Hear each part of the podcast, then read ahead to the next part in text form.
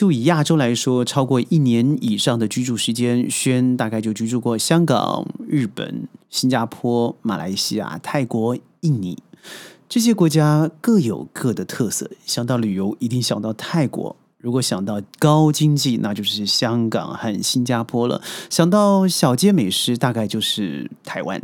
但奇怪的是，最近有个论述，尤其李光耀先生的很多旧的文章、很多演讲被拿出来重看以后，诶，他预言呢，真的一语成谶了。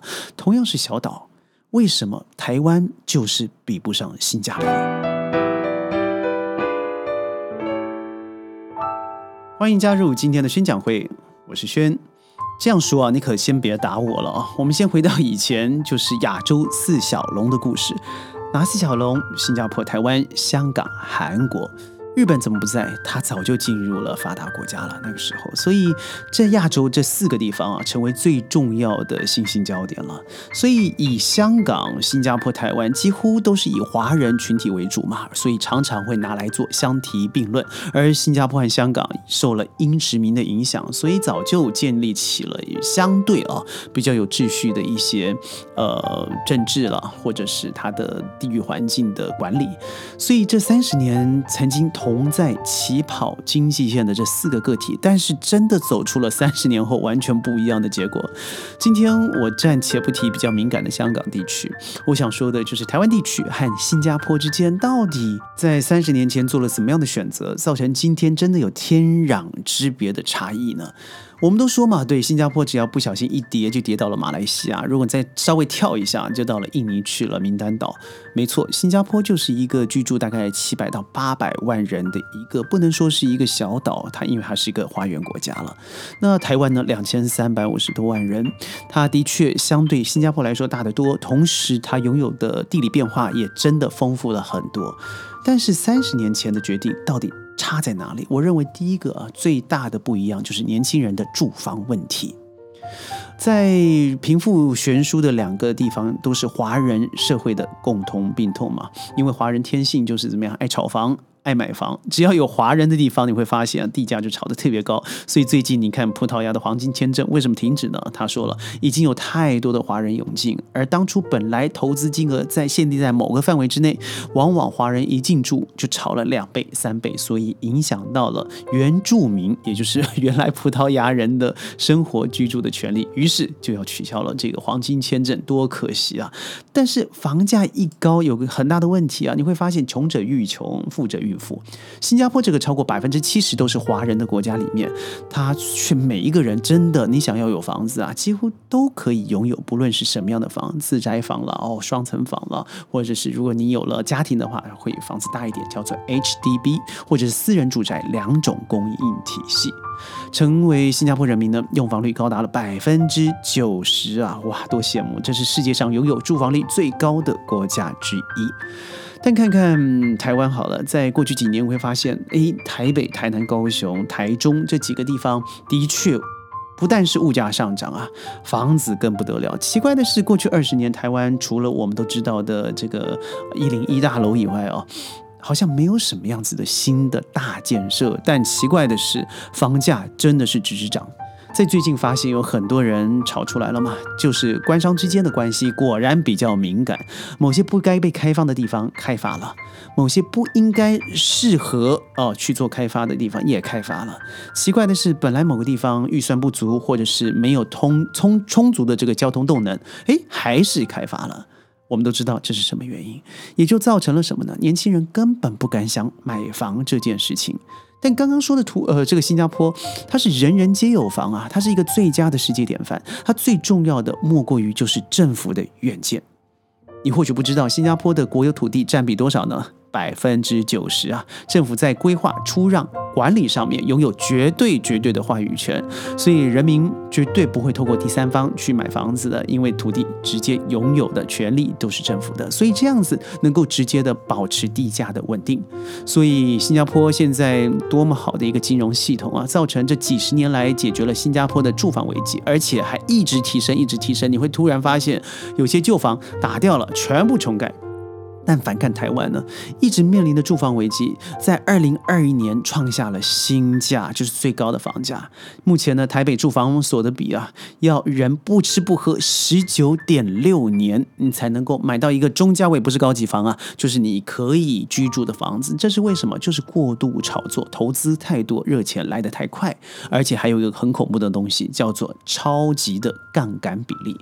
有个文章是说了啊，台湾的建商容易做，怎么么说呢？口袋里头你只要有个一百万，你就可以拿到一亿台币的这一个贷款，这绝对不是夸张的数字，甚至还有更夸张的。据说，嗯，这我不能担担保的啊，在网络上面盛传的是有几个小的承包商啊，他居然可以用几万块钱就打动了几亿的贷款，所造成最后严重的结果是什么？当然就是。除了贫富差距以外了，薪资结构它怎么样？经过通货膨胀的摧残，呃，我们的金融体系不够健全，到最后还是怎么样？还是一样起薪不起来，也就是无法加薪的问题。薪资一直都是台湾的痛哦，从一九九七年以来到了现在，到现在啊，今天二零零三年都是零增长或者是低成长的。一直到二零零七年，政府才开始决定增薪增薪，但是所谓的加薪也被通膨啊给完全吃掉了增加的幅度。所以台湾有将近三成的人民加薪了，只有百分之三呐，你敢相信吗？就连轩的公司一年都百分之七点五以上，所以很多的薪资加上了通膨互相消抵以后，几乎都是维持在零的状态。所以有六成的上班族啊。他没办法在现在开始工作以后望眼未来，觉得自己可以拥有房市，更不要说在基有的这个嗯呃拥有的薪资基础上面，即使努力工作，他都不敢设想自己会拥有一个高薪的机会。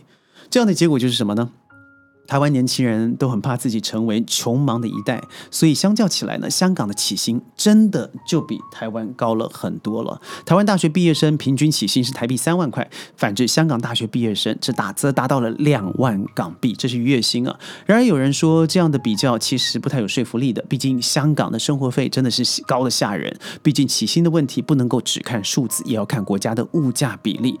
说到这个高薪养廉，我就必须要提到了，就是新加。新加坡因为高薪资一直是新加坡的优势，一直以来说，新加坡大学毕业生平均月薪都能够拿到三千六百块新币，因此呢，他陆续拿到了谁呢？印度了，马来西亚了，印尼的高端人才、投资人才，也就是说，什么？我好不容易养大了一个大学生，新加坡双手一招，哎，人才就过来了。相对之下，台湾的年轻人对现状是最最没有。动能感的，也就是无力。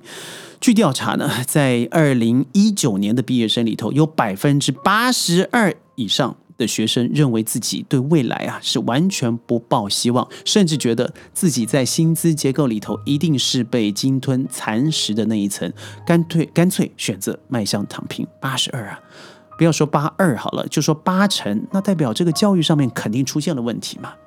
第三，那就是政治环境的稳定的问题了。我们说，嗯，敏感的香港地区我们不提。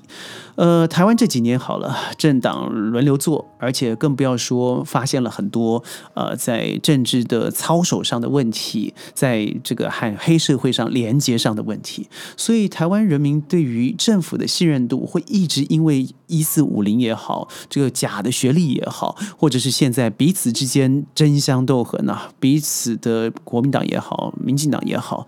总抓着自己的小饼，等到下一次上来了以后，再把你啊清算一次，好好的查水表。台湾人呢，对于自己的民主感觉是比较大声，而且比较有自信的，所以政府的政策会随着什么东西呢？就是民意所影响啊，这点可不得了了。也就说，民粹嘛，民人民想要什么，有时候不见得是理智的，有的时候是非常感性的，甚至。不智慧的，这时候就需要一个比较有远见，而且相对理智的政府，能够让法治的方式让人民迁回来。譬如说，在网络上面很多散播假消息的人群，政府明明知道，新加坡干脆就大法判为刑事案件，但是在台湾相对的，哎呀，就说这个没关系了，人云亦云啊，人总有说话的权利，这就叫人知的权利，说的权利，但是嘛。相对同样的行为啊，在香港地区或是新加坡，这是完全不被允许的。因此，我不要提香港，我就说新加坡好了。很多人说嘛，在家里头，如果你有三只以上的蚊子，那就可能会造成登革热，代表你自己的居家环境不整洁，那都有可能会坐牢，遭到起诉的。新加坡总理李显龙的侄子，因为在脸书上批评了新加坡的司法制度而被罚款的这事件，可以看到。台湾相对的就感觉非常的宽松，宽松导致了社会问题、经济停滞的问题，所以我觉得在两个比较之下，我可以说的太多太多太多了。说个笑话好了，很多人说，嗯，新加坡哪里大呢？这个不过是个台湾大小的嘛，开个车不到一个小时，四十分钟就出去了。台湾起码可以开四个半小时，哎。但是台湾的四个半小时，你开完以后是掉到台湾海峡里头，你是往南走了，你完全没没办法出去，因为你是个小岛。但新加坡不一样啊，它透过了这个这个跨海大桥和马来西亚连接以后，它直接往北走到了泰国，到了柬埔寨，连接辽国到中国，甚至可以想象的到了俄罗斯。这就是为什么在新加坡在初期创建之前，这个李光耀先生他一直努力敦促，一定要做一个国际金融港口，让所有人都有向外学习的权利和机会，尤其是机会。所以当时的外资进入显现的非常的容易，让每个人民都可以有能力啊买到机票出国看看世界。就拿两个机场来比较好吧。桃园的中正机场，新加坡的樟宜机场，你看看每天的国际飞机的降落数量，你就可以知道彼此之间的国际消长了。最后，我想提的是教育。新加坡拥有这个新大也好，南洋理工大学，全世界首屈一指的好大学。嗯，台湾台湾大学是相当不错的，但今年排名也是往下走了许多，更不要说其他的所谓的国立大学，尤其是国立清华大学或是中中正大学、成大，它已经在国际排名上面，尤其是 Q Q S 上头是往后走的。这到底是为了什么？我相信绝对不是只是论文的问题，更重要的是学生素质在社会上所造成的共同感受。所以呢，我觉得有太多好说的。台湾有好多很好的地方，但是我们单以经济也好，或是政治发展的能量也好，我觉得的确有很大的进步空间。大家一起加油喽！宣讲会，我们下次云端见，拜拜。